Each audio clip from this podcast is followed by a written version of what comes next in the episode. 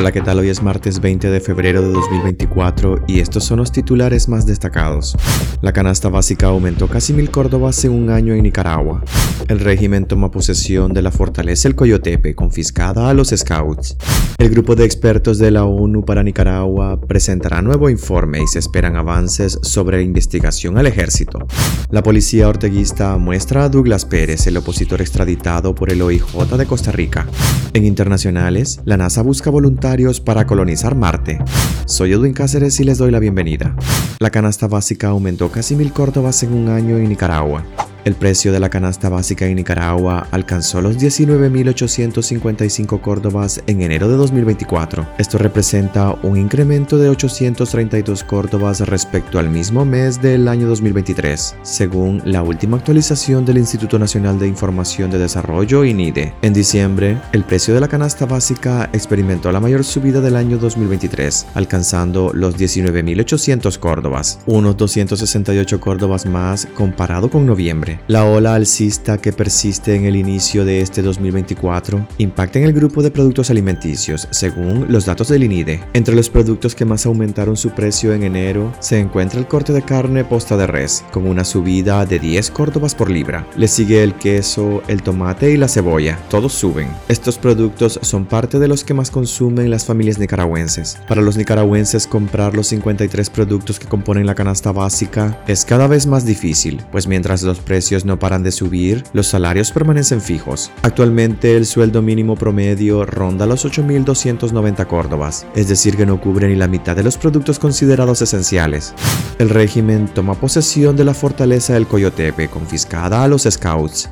Apenas 48 horas después de ordenar la ilegalización y confiscación de la Asociación de Scouts de Nicaragua, el régimen de Daniel Ortega tomó posesión de la histórica fortaleza del Coyotepe en Masaya, el bien patrimonial que en 1965 fue entregado a la organización por el entonces presidente René Chic. Desde el domingo 18 de febrero, medios oficialistas divulgan una serie de fotografías en las que se aprecia la intervención en el lugar. Las paredes de la fortaleza ahora lucen pintadas de color blanco y en los patios internos se aprecia una alfombra de color verde que simula un césped artificial. Para acelerar el maquillaje que consumó el decomiso de la propiedad situada en el kilómetro 28 y medio de la carretera que conecta Managua con Masaya, funcionarios del régimen desplegaron a una veintena de jóvenes que se han encargado de pintar las paredes visibles de la estructura. Esta es la segunda vez que el orteguismo toma por la fuerza la fortaleza del Coyotepe, la imponente edificación construida en 1893 y cuyas paredes resguardan la historia de más de un un centenar de batallas militares, fue confiscada por los sandinistas en 1983, cuando estuvieron por primera vez en el poder. La recuperaron en la década de los 90, cuando Violeta Barrios instauró el primer gobierno democrático. Ahora la vuelven a perder con la dictadura Ortega Murillo. El grupo de expertos de la ONU para Nicaragua presentará nuevo informe y se esperan avances sobre investigación al ejército.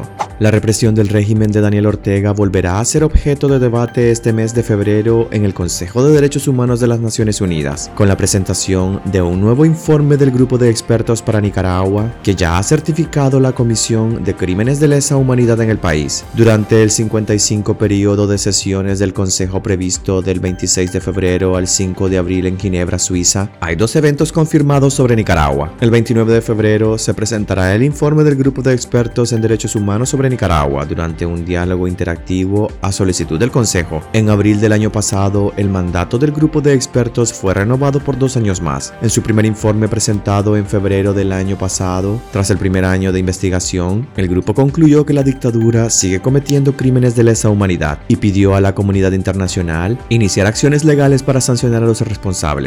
Entre los crímenes verificados se encuentran ejecuciones extrajudiciales, detenciones arbitrarias y torturas contra personas opositoras. Los expertos señalan como responsables a Daniel Ortega y Rosario Murillo, pero también tienen identificados a otros implicados en la cadena de mando. En este nuevo periodo de mandato, el grupo de expertos se avanzaría en una investigación específica sobre la participación del ejército de Nicaragua en la represión, adelantó en su momento a Despacho 505 la abogada Ángela María Buitrago, experta integrante del grupo.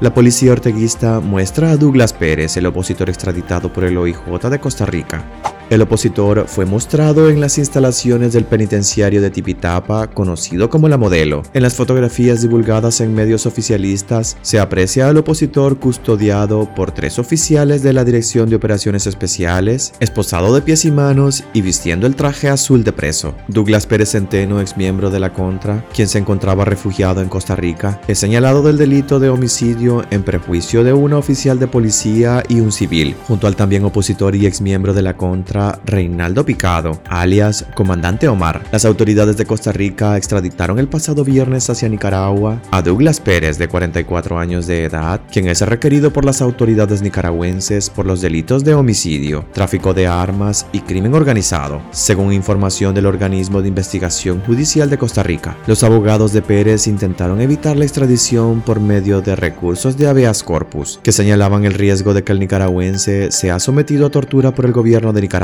que es señalado por numerosas organizaciones internacionales y países, incluido Costa Rica, de violar los derechos humanos de opositores y mantener presos políticos.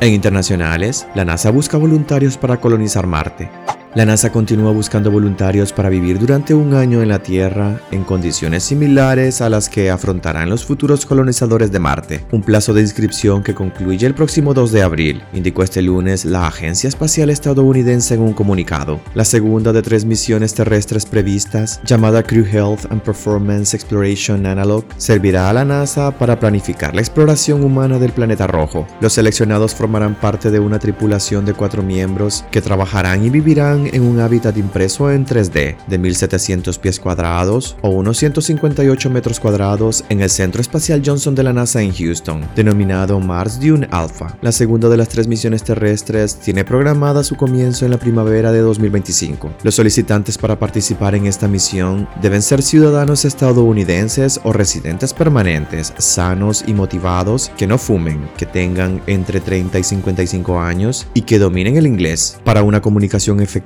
entre los compañeros de la tripulación y el control de la misión. También se consideran los candidatos que posean un título en medicina, un programa como piloto de prueba o hayan completado la formación de oficial militar, entre otros. Hasta aquí quedaríamos este martes. Gracias por acompañarnos y recuerden visitar nuestra web despacho505.com para ampliar y conocer más noticias. Y también nuestras redes sociales nos puedes encontrar como Despacho505. Que tengan un excelente día.